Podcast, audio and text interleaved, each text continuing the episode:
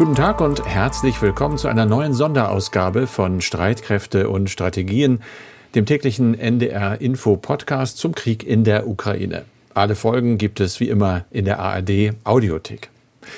Sind Sie oder seid ihr heute auch mit der Nachricht von der Frühwarnstufe des Notfallplans Gas aufgewacht? Oder vielleicht von ihr beim Frühstück erwischt worden? Die Eilmeldung kam ja erst so gegen halb neun. Frühwarnstufe. Ich habe nachgeguckt. Das bedeutet, wir bereiten uns darauf vor, dass Russland den Gashahn zudreht. Denn die G7-Staaten wollen sich ja nicht von Putin zur Zahlung der Gasrechnungen in Rubel erpressen lassen. Noch sei alles im grünen Bereich, beruhigt Wirtschaftsminister Habeck, noch hätten wir genug Gas. Aber das kann sich natürlich ändern und schon lief es einem wieder eiskalt den Rücken runter. Was wäre wenn? Häuser ohne Heizung, Wirtschaftskrise und obendrauf vielleicht dann doch noch die Atombombe?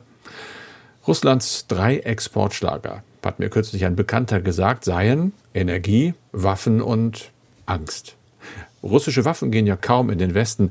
Im Gegensatz zu russischen Energieträgern, die jetzt vor allem Erpressungsmittel sind, also Gas, Öl und Kohle. Von denen müssen wir uns schleunigst verabschieden. Aber zuallererst natürlich von dieser andauernden Angst. Die hat uns schon viel zu lange im Griff und ist ein schlechter Ratgeber.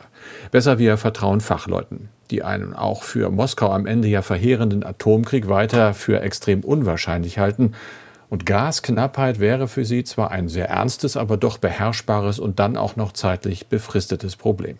Also Bange machen gilt nicht, sagen wir in Deutschland. Die Briten kriegen es noch einen Tick eleganter hin.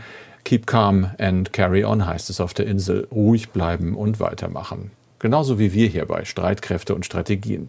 Wir reden über den Stand oder Stillstand der Verhandlungen zwischen Ukraine und Russland, über Moskaus Gaspolitik wir reden dann auch noch über die Sicherheit am Atomkraftwerk in Tschernobyl. Wir, das sind Andreas Flocken, verantwortlicher Redakteur von Streitkräfte und Strategien und sicherheitspolitischer Experte bei NDR Info. Ich bin Carsten Schmiester, war lange ARD-Auslandskorrespondent in London, Washington und Stockholm und arbeite jetzt in der Aktuellredaktion. Wir nehmen dieses Gespräch auf am Mittwoch, den 30. März um 16 Uhr. Andreas, ich habe es angesprochen, Verhandlungen, Stand oder Stillstand. Wie sieht es da im Moment aus? Ja, eigentlich äh, hätte eine zweite Verhandlungsrunde stattfinden sollen. Die ist dann aber überraschend abgesagt worden. Es hat zwar am Dienstag in Istanbul Fortschritte gegeben, also die Ankündigung, dass Russland seine militärischen Aktivitäten im Norden reduzieren wird, aber ein Durchbruch sind diese Gespräche letztlich dann doch nicht gewesen. Das sagt mittlerweile auch der Kreml obwohl man das am Dienstag selbst noch etwas anders gesehen hat. Allerdings gibt es ja auch weiterhin keine Waffenruhe. Und bereits einige Stunden nach Ende der Gespräche in der Türkei hatte das russische Außenministerium ja auch mitgeteilt, dass die Militäroperation weiterhin nach Plan erfolgen werde. Aber es wird doch auch deutlich, wie kompliziert die ganzen Verhandlungen sind. Die Ukraine hat sich ja bewegt. Kiew ist bereit, auf den NATO-Beitrittswunsch zu verzichten. Man kann sich auch einen Neutralitätsstatus vorstellen. Aber für die Ukraine sind Sicherheitsgarantien ganz zentral. Kiew stellt sich eine Absicherung vor, die dem Artikel 5 des NATO-Vertrages entspricht oder sogar noch stärker ist. Die Vorstellung ist eine Garantie durch die ständigen Mitglieder des UN-Sicherheitsrates ohne Russland. Außerdem könnten dann weitere Staaten dazukommen wie die Türkei oder Israel.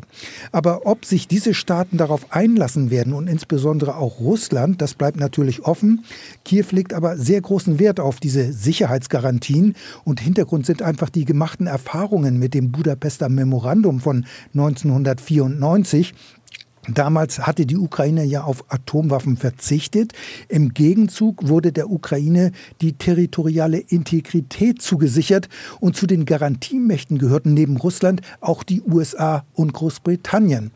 Und das Budapester Memorandum verhinderte aber letztlich nicht, diesen Umstand, dass damals die Annexion der Krim durch Russland erfolgte. Und das wirkt natürlich in Kiew bis heute nach. Also die Verhandlungen allein um einen möglichen Neutralitätsstatus sind schon schwierig. Und ähnlich kompliziert sind natürlich auch die ganzen anderen Fragen. Die Ukraine beharrt ja auch auf die territoriale Integrität. Russland verlangt die Anerkennung der Krim als russisches Territorium. Also das ist alles nicht ganz einfach. Aber Carsten, bei den Verhandlungen, über die ich eben gesprochen habe, spielt offenbar auch ein russischer Oligarch eine Rolle, Roman Abramowitsch. Und mit diesem Namen verbinden aber viele erstmal den englischen Fußballclub Chelsea. Abramowitsch ist eine schillernde Figur und du bist mal der Frage nachgegangen, warum er auch bei den Verhandlungen dabei ist. Also er wurde immer wieder tatsächlich gesehen, auch fotografiert, jetzt auch gerade erst in der Türkei. Die Hintergründe sind allerdings natürlich ein bisschen unklar. Fest steht, dass der russische Milliardär wohl doch seit Wochen schon zwischen den beiden Präsidenten hin und her saust und vermittelt, also zwischen Putin und Zelensky. Das berichtet unter anderem die Zeitung Times aus London. Danach heißt es, dass Abramowitsch erst in der letzten Woche mit einem Privatjet von Istanbul nach Moskau geflogen sei. Da habe er Putin dann eine handschriftliche Notiz Zelenskis überreicht. Am Abend ist er wieder nach Istanbul geflogen mit der Antwort. Die habe er mit Unterhändlern der Ukraine besprochen. Er ist angeblich laut Financial Times von Putin persönlich als Vermittler eingesetzt und mit Vermittlungen beauftragt worden. Das heißt, er sei tatsächlich tief in die Friedensgespräche eingebunden und habe sich angeblich auch mit Altkanzler Gerhard Schröder getroffen, als der in Moskau war. Du hast es angesprochen, er gehört wirklich zu den bekannteren Oligarchen durch sein Engagement bei Chelsea. Da hat man ihn immer wieder gerade auch in den Boulevardzeitungen gesehen. Allerdings hat äh, London ihm ja 2018 das Visum nicht verlängert. Es gab Sanktionen. Er hat die Kontrolle im Moment über Chelsea verloren. Allerdings sind die Sanktionen seitens der USA nicht äh, auf ihn angewandt worden. Das fällt auch auf. Da gab es einen Bericht vom Wall Street Journal, nachdem äh, Zelensky Joe Biden, also den US-Präsidenten, gebeten habe, Abramowitsch auszunehmen. Das ist auch ein, weiteres ein weiterer Hinweis darauf, wie wichtig der eigentlich ist. Man fragt sich im Moment so ein bisschen in den Medien, wie kommt er zu dieser Rolle? Er ist, wie es heißt, über die internationale jüdische Gemeinschaft in den Prozess eingebunden worden. Er hat einen israelischen Pass unter anderem. Aber so ganz genau, warum er sich da so reinhängt, wissen wir nicht. Es gab Spekulationen, dass er einfach von den Sanktionen verschont bleiben wollte. Das scheint ein bisschen zu banal zu sein. Er hat ja sonst auch immer gesagt, dass er eigentlich gar keinen Kontakt zu Putin mehr hat. Man vermutet jetzt allerdings, dass es durchaus auch persönliche Gründe gibt, eine Reaktion heißt es auf das Leiden der Ukrainer, denn seine Mutter ist gebürtige Ukrainerin und seine Tochter, Töchter haben großen Einfluss auf Väter, ich weiß, wovon ich spreche, die hat äh, sich ganz klar zum Beispiel gegen Putins Angriffskrieg ausgesprochen. Also er sitzt eigentlich mit Kontakten zu beiden Seiten zwischen beiden Stühlen. Das ist ja nicht notwendigerweise eine schlechte Position und man hört wenig über Inhalte. Das kann heißen, dass da wirklich auch Substanzielles passiert in seinen Verhandlungen. Soweit dazu, Andreas. Aber wir sind noch nicht ganz fertig mit dem Lagebericht äh, aus der Ukraine, den wir ja immer am Anfang des Podcasts haben. Wie sieht es denn aus in der Hauptstadt Kiew und vor allem im Umfeld dieser Stadt? Ja, in Kiew selbst blieb es bisher relativ ruhig. Ähm, das hat aber offenbar nichts mit der Ankündigung aus Moskau zu tun, Russland werde seine militärischen Aktivitäten in der Region um Kiew radikal reduzieren.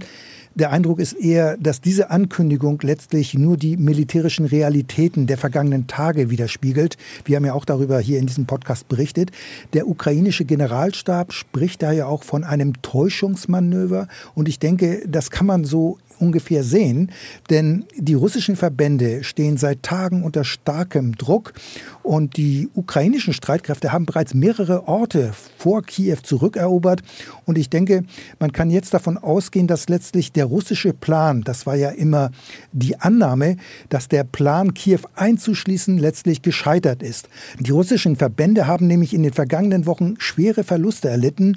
Einige Einheiten wurden regelrecht aufgerieben, wie man im Militärjargon sagt. Und das ist auch der Grund für die Umgruppierung der russischen Kräfte. Die Beobachter schon seit längerem beobachten. Truppen würden teilweise sogar nach Belarus zurückgezogen. Zugleich ist jetzt aber auch anzunehmen, dass die ukrainischen Streitkräfte weitere Vorstöße unternehmen werden, um die russischen Verbände noch weiter zurückzudrängen. Also das Ziel wird wohl sein, die russischen Truppen so weit zurückzudrängen, dass Kiew weitgehend außerhalb der Reichweite der russischen Artillerie ist. Und in der Region, vor allem in der nördlichen Region von Kiew, wird weiter gekämpft. Das gilt auch für die Stadt Tschernijew. Die Stadt wird ja seit Tagen belagert und es wird berichtet, der Ort stehe weiterhin unter Feuer. Das heißt also, von reduzierten militärischen Aktivitäten kann offenbar nicht gesprochen werden. Aber generell muss man sagen, in Istanbul ist ja auch kein Waffenstillstand vereinbart worden. Und danach sieht es, glaube ich, auch nicht in den anderen Teilen der Ukraine aus. Da wird weiter gekämpft. Ja, so ist es. Äh, Kämpfe gibt es weiterhin auch in anderen Teilen des Landes. In der Südukraine, in der Region um die Hafenstadt Mikolajew, kommen die russischen Verbände aber weiterhin nicht voran. Etwas anders sieht es in der belagerten Hafenstadt Mariupol am Asowschen Meer aus. Dort gewinnen die russischen Truppen zunehmend an Boden. Es gibt zwar weiterhin heftigen Widerstand ähm, von den Ukrainern, ukrainischen Kräften.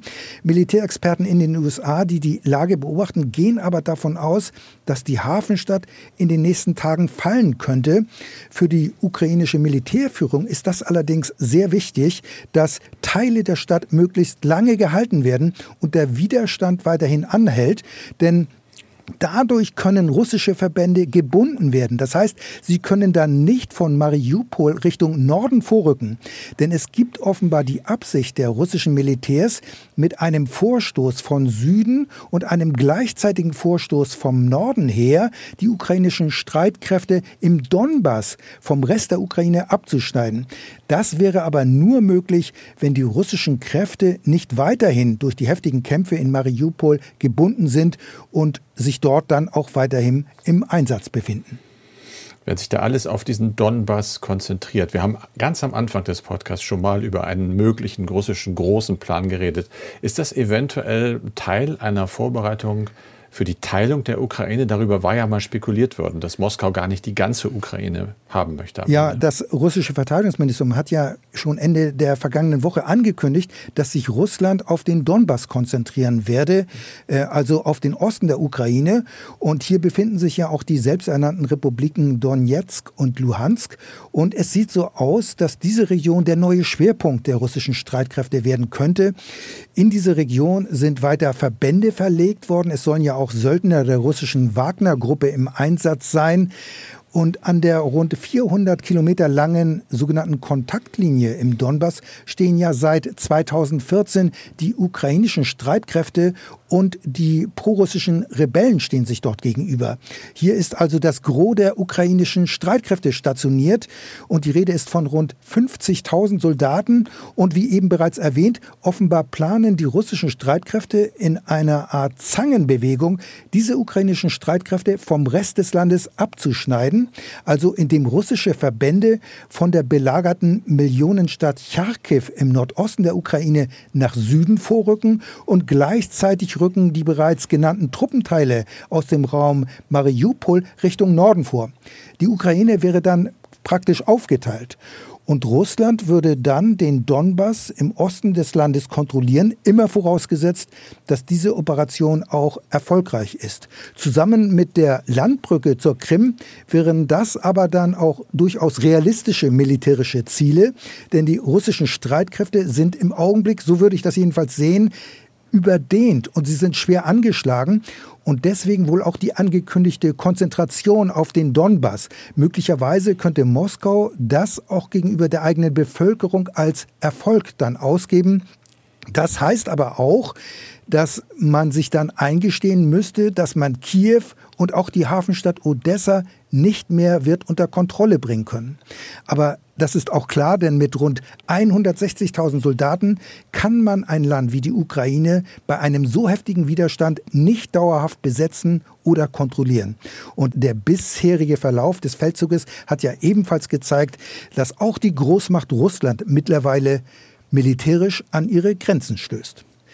Und jetzt, Carsten, noch zu einem anderen Aspekt des Krieges. Du hast es eingangs ja auch schon angesprochen. Die Bundesregierung hat die Frühwarnstufe Gas ausgerufen. Die G7-Staaten, also die großen westlichen Industriestaaten, zu denen auch Deutschland gehört, diese Staaten fürchten, dass Russland Gaslieferungen stoppt, weil die westlichen Länder sich weigern, das Gas, wie von Moskau gefordert, in Rubel zu bezahlen, statt wie bisher in Euro oder Dollar. Warum beharrt Moskau eigentlich auf diese Bezahlung in Rubel? Es gibt da wohl zwei Gründe. Der eine ist ganz wirtschaftlich. Es geht darum, den Rubel zu stützen. Der ist ja seit Beginn des Krieges, seit Beginn der Sanktionen vor allem doch drastisch abgestürzt, hat im Wert verloren. Das kann man damit erreichen, Wobei eigentlich alle Experten sagen, das hätte man auch anders erreichen können. Da muss es noch einen anderen Grund geben und den vermutet man äh, schlicht und ergreifend in einer Machtdemonstration. Man möchte dem Westen zeigen, ihr hängt an unserem Gastropf ohne uns könnt ihr nicht. Aber das gilt eben auch andersherum. Russland braucht halt diese vielen Millionen täglich und zwar möglichst in Devisen. Vielleicht gibt es deshalb auch heute ein Signal aus Moskau, das nicht mehr ganz so hart klingt. Wir hören nämlich, dass die Umstellung der Zahlungen für russische Gaslieferungen nach Europa von Euro und Dollar auf den Rubel wohl nicht am Donnerstag in Kraft treten müssen. Zumindest äh, ja, scheint Moskau von dieser Forderung abzuweichen. Die Lieferung von Gas und die Bezahlung seien getrennte Prozesse, sagt plötzlich Dmitri Peskov, der Sprecher des Kreml.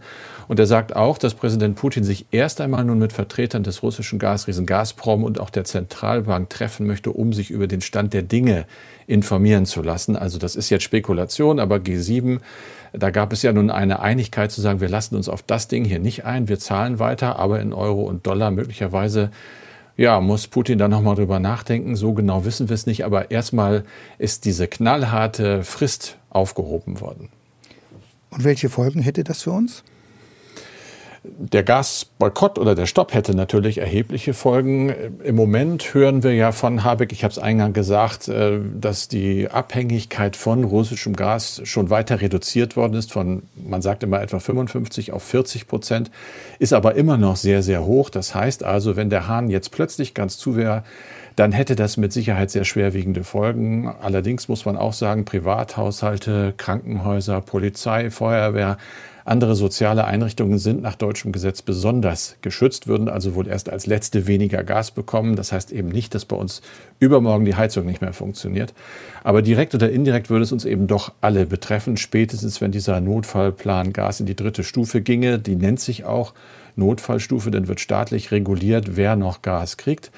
Äh, und da geht es dann eben an die Industrie. Es gibt viele Studien schon, zum Beispiel eine vom Gewerkschaftsnahen Institut für Makroökonomie und Konjunkturforschung, IMK. Die Experten da sagen, die Energiekosten würden sehr stark noch weiter steigen. Es würde einen dramatischen Rückgang des Bruttoinlandsproduktes in Deutschland geben. Da nennen sie die Zahl von mehr als sechs Prozent. Das ist ein ziemliches Worst-Case-Szenario. Es gibt auch andere Forscher, zum Beispiel in Bonn, die Studie, die Kanzler Olaf Scholz mal äh, nicht besonders gut fand, die sagen im Prinzip, ja, das wird eine schwere Krise, eine substanzielle, aber die Wirtschaft habe viele Anpassungsmöglichkeiten. Wenn das Bruttoinlandsprodukt zurückginge, dann höchstens bis drei Prozent. Es könnten Produkte verschwinden, aber die Wirtschaft ist eben beweglich und man könne zum Beispiel durch andere Ladenöffnungszeiten oder Homeoffice auch gegensteuern. Das alles ist im Moment noch Theorie und das bleibt es ja vielleicht auch, das hoffen wir mal. Allerdings hat Wirtschaftsminister Habeck und mit ihm auch die Bundesnetzagentur jetzt schon dazu aufgerufen, uns alle Gas zu sparen, weil man sagt, jeder Kubikmeter, den wir nicht verbrennen, gibt uns ein bisschen mehr Luft nach hinten raus. Und das heißt für uns ganz normale Verbraucher erstmal natürlich gucken, brauchen wir wirklich 24 Grad äh, irgendwo im Wohnzimmer oder tun sie auch 21? Also Heizung runter. Lass uns jetzt trotzdem noch mal zur Ukraine kommen. Der ukrainische Katastrophenreaktor Tschernobyl, der wird ja von russischen Truppen kontrolliert. Zumindest ist er damals ja eingenommen worden. Ähm, aber seit er quasi unter russischer Kontrolle ist, häufen sich Warnungen vor einem erneuten Freiwerden radioaktiver Strahlung. Das stimmt. Darüber hat auch unser Kollege Bernd Muschborowska bei NDR Info berichtet. Es gibt ganz viele Gründe, sich Sorgen zu machen. Zum Beispiel sagt die ukrainische Seite, dass äh, die Russen dort direkt auf dem äh, Gelände Munition gelagert hätten und die könne jederzeit explodieren. Ob das wirklich so ist, wie vieles im Krieg, das können wir von hier aus nicht unabhängig überprüfen. Was aber feststeht, ist, dass auf diesem Gelände noch alte Brennelemente liegen, und zwar 20.000, die gekühlt werden müssen. Das ist ähm, besonders wichtig vor dem Hintergrund der Tatsache, dass im Zuge der Kämpfe um Tschernobyl wohl auch Stromleitungen beschädigt worden sind und wir nicht genau wissen, ob die alle wirklich stabil wiederhergestellt wurden, denn dieser Strom wird für die Kühlung benötigt. Man kann sich damit Dieselaggregaten eine Zeit lang helfen, aber das löst das Problem nicht. Es gibt dann Berichte, dass russische Soldaten mit Panzern oder auch gepanzerten Fahrzeugen durch dieses Jahr immer noch schwer verseuchte Gelände gefahren sind. Dabei sei radioaktiver Staub aufgewirbelt worden, vielleicht auch eingeatmet. Ganz generell heißt es, dass die russischen Soldaten, die dort auf dem Gelände sind, wohl zum Teil nicht mal wussten, was da mal passiert ist. Also sehr sorglos sind im Umgang damit. Das ist natürlich auch gefährlich. Noch gefährlicher eigentlich ist aber nach meinem Dafürhalten die Tatsache, dass es auch das Personal betroffen wird von Tschernobyl. Die Russen haben da im Moment das Sagen. Es gibt wohl keine reguläre Rotation der Leute mehr im Schichtbetrieb, die allmählich völlig überarbeitet und erschöpft sind. Das klingt also alles sehr, sehr beunruhigend. Andreas, wie immer gegen Ende des Podcasts widmen wir uns unseren lieben Hörerinnen und Hörern und lesen E-Mails vor. Die erste heute kommt von Basti Retzlaff.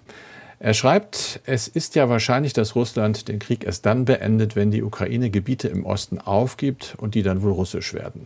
Und wenn die NATO-Mitgliedschaft der Ukraine ausgeschlossen bleibt. Ich denke mal, das werden die Punkte sein, die Putin in Russland als Erfolg verkaufen kann, damit er dann den Krieg beendet. Aber selbst wenn das so passiert, wie kann eine Welt danach aussehen? Russland mit Putin und diesem Krieg im Hinterkopf wird doch international nie wieder ein Bein an den Boden bekommen der Westen kann doch niemals wieder auch nur einigermaßen normale Beziehungen zu Russland aufnehmen. Wie könnte so eine Welt nach den angenommenen räuberischen Erfolgen Russlands überhaupt aussehen? Ich wäre über eine Einschätzung dafür sehr dankbar. Was denkst du? Ja, ich denke, es wird in der Tat schwierig, zu Russland wieder ganz normale Beziehungen aufzunehmen, jedenfalls solange Putin oder seine Entourage dort weiter das Sagen hat. Also Russland hat sich ja mit diesem Krieg isoliert, auf allen Ebenen, politisch und wirtschaftlich. Der Kreml oder genauer Putin hat mit dem Krieg genau das Gegenteil von dem erreicht, was er offenbar beabsichtigt hatte. Russland wird nach dem Krieg nicht besser dastehen, sondern eher schlechter. Und zwar auch in Bezug auf Sicherheit. Denn Moskau wollte ja Sicherheitsgarantien und forderte unter anderem den Rückbau der NATO-Infrastruktur in Osteuropa auf den Stand von 1997. Gerade passiert allerdings genau jetzt das Gegenteil. Die osteuropäische NATO-Flanke wird militärisch gestärkt. NATO und auch die EU demonstrieren Geschlossenheit und auf militärischem Gebiet wird jetzt massiv aufgerüstet. Bundeskanzler Scholz hat ja von einer Zeiten Zeitenwende gesprochen. Erinnert sei an das 100 Milliarden Euro Paket für die Bundeswehr. Der Verteidigungsetat wird jetzt dauerhaft steigen auf 50 Milliarden Euro plus X in jedem Jahr. Und das lange umstrittene 2-Prozent-Ziel der NATO wird jetzt nicht nur eingehalten, geplant ist auch über diese Grenze hinauszugehen. Heute liegt der Anteil der Verteidigungsausgaben am Bruttoinlandsprodukt bei ungefähr 1,6 Prozent und das ändert sich nun, also dabei wird es nicht bleiben. Und das sind alles Prozesse nicht nur in Deutschland, sondern überall im Westen. Und von Rüstungskontrolle oder Dialog ist praktisch im Augenblick überhaupt nicht mehr die Rede. Und es geht nicht mehr um die Sicherheit mit Russland, wie man früher gesagt hat, sondern es geht inzwischen um die Sicherheit vor Russland. Also die Abschreckung wird gestärkt, um Russland von einem möglichen Angriff auf die NATO-Mitglieder abzuhalten. Russland ist jetzt bereits unter Putin eine Art Paria in der internationalen Staatengemeinschaft, auch wenn China noch zum Kreml hält. Aber dem Land droht eigentlich auch der wirtschaftliche Ruin und darin, darunter wird vor allem die russische Bevölkerung leiden. Und ich denke, das wird so lange bleiben, solange Putin an der Macht ist. Ob und wann er vielleicht abtritt, das weiß man natürlich nicht, aber ich denke, Putin würde seinem Land und seiner Bevölkerung wirklich einen Dienst erweisen. Vielleicht erkennt er aber doch noch, dass er sich mit dem Ukraine-Krieg total verkalkuliert hat. Kirsten Gebhardt aus Goslar schreibt, meine Frage betrifft die Rolle der Vereinten Nationen bzw. des Sicherheitsrates. Hätten die UN nicht anders handeln können, zum Beispiel eine Einsatztruppe Freiwilliger in die Ukraine schicken oder den Sicherheitsrat umgehen können? Weshalb wird das Ganze nicht reformiert? Es ist doch offensichtlich überholt, wie die Kriege in Syrien und so weiter zeigen. Ja, so ist es. Die Kritik ist berechtigt. Man muss aber auch sagen, es ist schon lange erkannt worden, dass eine Reform des UN-Sicherheitsrates überfällig ist. Die Struktur der Vereinten Nationen stammt ja noch aus der Zeit nach dem Ende des Zweiten Weltkrieges. Die fünf ständigen Mitglieder sind letztlich die vier Siegermächte des Zweiten Weltkrieges und dann ist China noch dazugekommen und die anderen zehn Mitglieder, die rotieren ja und diese fünf ständigen Mitglieder haben alle ein Vetorecht und damit können sie alle Entscheidungen blockieren und auf diese Weise wird wird die UN, wird der UN-Sicherheitsrat bei Konflikten oft zum Zuschauer. Und deswegen ist auch eine UN-Friedenstruppe für die Ukraine eigentlich unrealistisch. Sie hat keine Chance, weil ja Moskau sofort äh, durch ein Veto das verhindern würde. Das gilt ja auch für die Flugverbotszone, wenn man das über die UN laufen lassen würde. Es gibt zwar noch andere Organisationen wie die OSZE, aber auch da ist es unrealistisch, da eine UN-Friedenstruppe oder ähnliches aufzustellen. Aber man muss einfach sagen, alle Bemühungen, das UN-Gremium zu reformieren, sind bisher gescheitert. Und das ist natürlich sehr bedauerlich, denn eigentlich ist es notwendig, dass ein internationales Gremium oder die UNO als Weltorganisation äh, aktiv sich einschaltet in Krisen. So aber ist das natürlich keine Lösung und eigentlich ist eine Reform überfällig, aber sie ist nicht in Sicht. Wenn auch Sie uns schreiben wollen, gerne streitkräfte.ndr.de ist die Adresse, Streitkräfte mit AE. Und das war's für heute wieder von Streitkräfte und Strategien mit Andreas Flocken und Carsten Schmiester. Wenn Ihnen unser Podcast gefallen hat, dann können Sie uns gern abonnieren, zum Beispiel in der ARD Audiothek. Da ist jetzt auch eine neue Podcast-Folge erschienen aus der Reihe Deine Geschichte, unsere Geschichte. In der aktuellen Staffel geht es ja um die 60er Jahre in der Bundesrepublik und da waren historisch vor allem die Auschwitz-Prozesse sehr spannend. Hinter diesem Tor begann eine Hölle, die für das normale menschliche Gehirn nicht auszudenken ist. In den ersten Tagen, also von morgens bis abends, nur Mord und Totschlag. Und das ist das Beklemmende. Also man, man hat das Gefühl, ein Mensch kann ohne Gewissen leben. Ist schon beeindruckend. Geht dann schon ans Innere. Das, ist, das kann gar nicht ausbleiben. In nüchterner Juristensprache sind jetzt furchtbare Tatsachen festgehalten, die fortan niemand mehr als Hetze, Lüge und Verleumdung abtun kann. Aber es waren eben auch zwei oder drei Freisprüche dabei. Deine Geschichte, unsere Geschichte. Ein Podcast von NDR Info. Jetzt in der ARD Audiothek.